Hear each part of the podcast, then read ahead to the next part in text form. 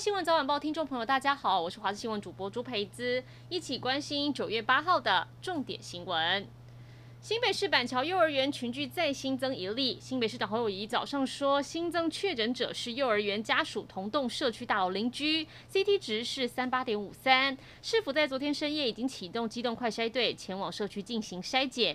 根据了解，这个新增确诊个案就是传出确诊的台大医院麻醉护理师。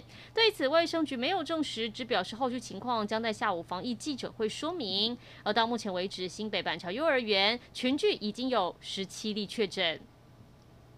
台积电持续扩大在台投资，传出下一个重大投资案将南下高雄，已经选定中油高雄炼油厂母亲旧址，打造七纳米重镇。附近居民都对这件事表示很欢迎，认为可以带动地方发展，周边房价也会跟着上涨。就以台南上化新市来说，近年房价新案行情坐而望三，直逼市区。而现在高雄房仲业者也说，目前男子房价已经开到二字头，周边建设如火如荼兴建当中。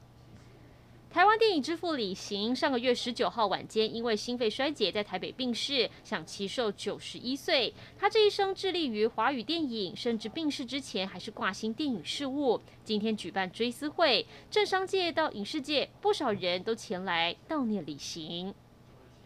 美国威尔许基金会预计在美国时间九月八号公布二零二一年威尔许化学奖得主。消息来源指出，我国前中研院院长、国家生计医疗产业促进会会长翁启惠将获奖，已成为台湾第一人。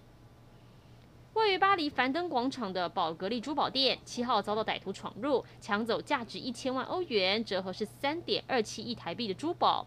根据路透社报道，七号接近中午时分，三个穿着西装的抢匪闯进店里，抢走昂贵珠宝后搭汽车逃逸。另外四个同伙则骑滑板车逃走。而搭车逃走的三个抢匪后来弃车步行逃离。其中两个人被随后赶到的警察逮捕。巴黎珠宝店最近几个月遭到一连串持枪抢劫，让犯罪安全议题再度受到重视。一起来关心天气。第十四号台风灿树在今天凌晨增强为中度台风，目前位于鹅銮鼻东南东方，以偏西方向朝台湾东南方海面接近，速度变快。而气象局预估最快明天晚上可能发布海上台风警报，周五时发布路警，呼吁首当其冲的东部跟南部都要特别留意。目前预估六日雨量最明显，也不排除直扑台湾，但是因为北边高压影响，整体走势还要再观察。